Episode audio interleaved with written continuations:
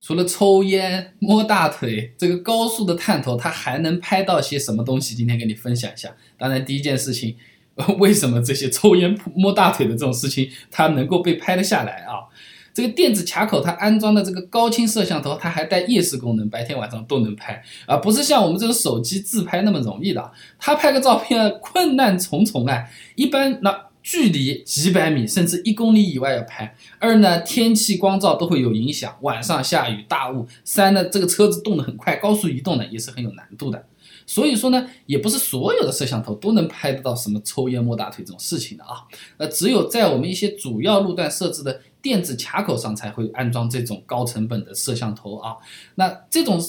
卡口啊蛮好认的。就是这个竖起来的比较大的一个像拱门一样的横跨在这个高速路上的，你抬头过去啊，这一排摄像头密密麻麻的在那边闪闪啊闪啊，就好像单反一样的这个采访什么美国总统啊啊，他拍出来的照片又高清又不怕黑，还不怕你开得快。自己会补光嘛，自己也会对焦的，很厉害啊。那这个卡口的高清摄像头呢，的确是人的面貌都是看得清楚的啊。不仅可以拍到这个驾驶员和这个车上发生了什么事情，比如说抽烟、玩手机以及其他不可描述的事情，还可以拍到，哎，重点有没有系安全带。这个其实是我们很容易疏忽到的一个地方啊，这个东西人家就看你没系安全带，在高速上面是要扣分罚款的，而且真的出了什么问题的时候呢，哎，这也是一个证据。还有一个呢，就是说刑事案件啊、交通肇事逃逸啊，我们是通过这些摄像头来找这个人的啊。我在高速上面把一个人撞了，管自己逃走了，过了这个卡口就知道这个人长什么样子了，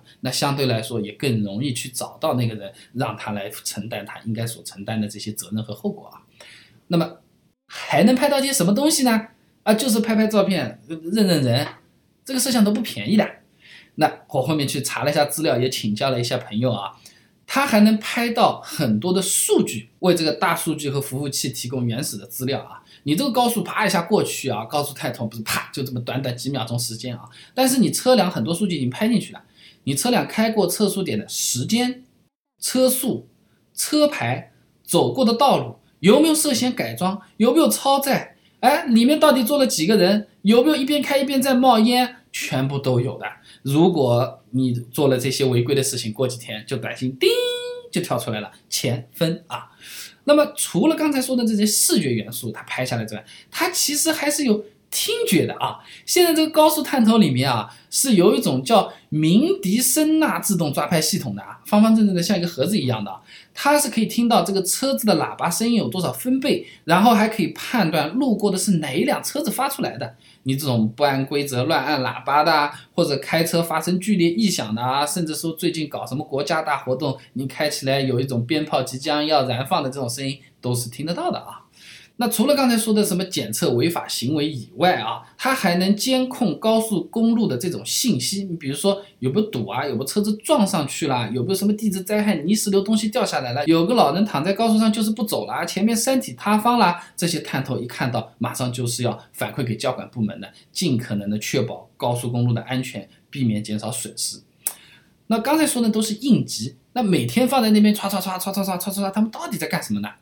车流量的监控啊，它这个摄像头的话呢，一方面刚才是抓违章啊，但比如说啊，我们要设计道路或者设计规则，我们的依据在哪里，就要靠这些东西过来。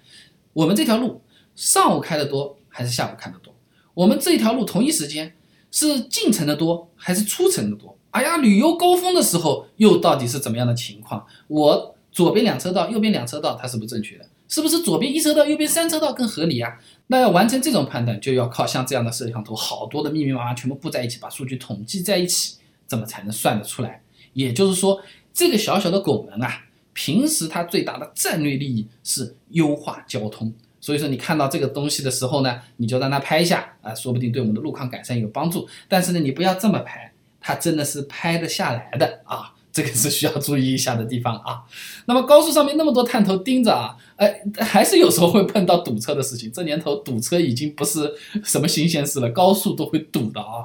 那么开高速啊，我开着开着聊了一个天，听了个歌，或者一走神，我错过了这个高速出口，除了下一个路口下去之外，有没有什么好办法？我刚刚上高速，手机们没电，钞票们没带。哎，这个怎么办办？后面车子把我堵住了，前面我也没有办法。我找了点资料，我把它理出来了。你如果和我一样有兴趣想了解一下的话呢，不妨关注我的公众号“备胎说车”，直接回复关键词“高速”就可以知道刚才的答案了。备胎说车，等你一起来玩哦。